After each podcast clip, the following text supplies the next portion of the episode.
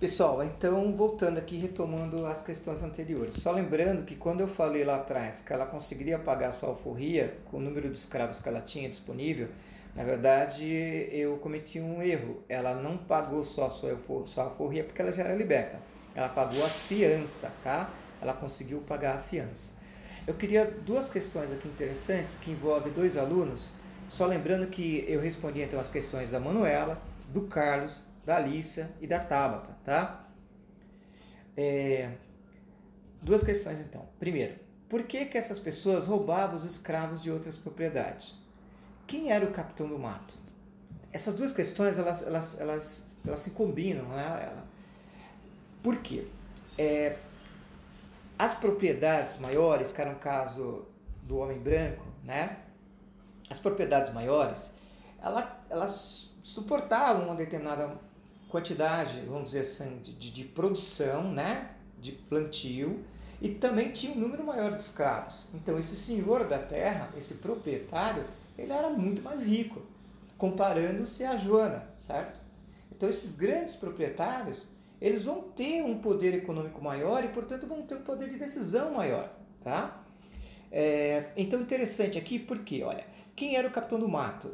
O capitão do mato, ele era a, a chamada polícia da época, era a milícia privada, né? Então esse senhor, ele conseguia bancar, bancar, né, pagar a esses, esses capitães do mato. Ou seja, essa polícia era uma polícia privada, particular, não era do Estado, era do fazendeiro, tá? Então, isso é interessante, porque olha aquilo que eu falei no, no outro podcast na, dos primeiros podcasts que eu coloquei para vocês.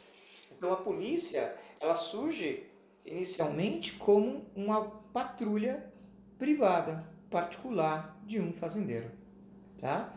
Então, por que, que as pessoas roubavam os escravos? Era nesse sentido, né? É, de obter o maior número de escravos, em algum momento, fazendo isso com relação a outros menores fazendeiros, vamos colocar dessa forma, tá? Ainda mais esse caso específico que o dono da chácara era uma mulher negra, tá? É... Aí outra pergunta interessante do Pedro, né? O Pedro coloca assim: por que, que ela chamou a vizinha, a vizinhança, né, para ir com ela? Perfeito, Pedro. Isso aqui, é, dentro dos meios legais, seria uma forma que ela tinha de construir com ela não só a argumentação dela, mas que ela tivesse, portanto, testemunhas que pudesse ah, atuar junto com ela em decisões de ordem eh, jurídica.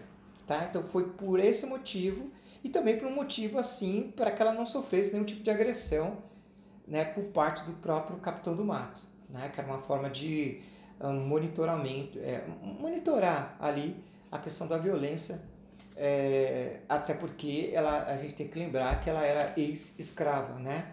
Então é uma preocupação dela já sabendo a atuação dos próprios é, capitão, de mato, capitão do mato, né?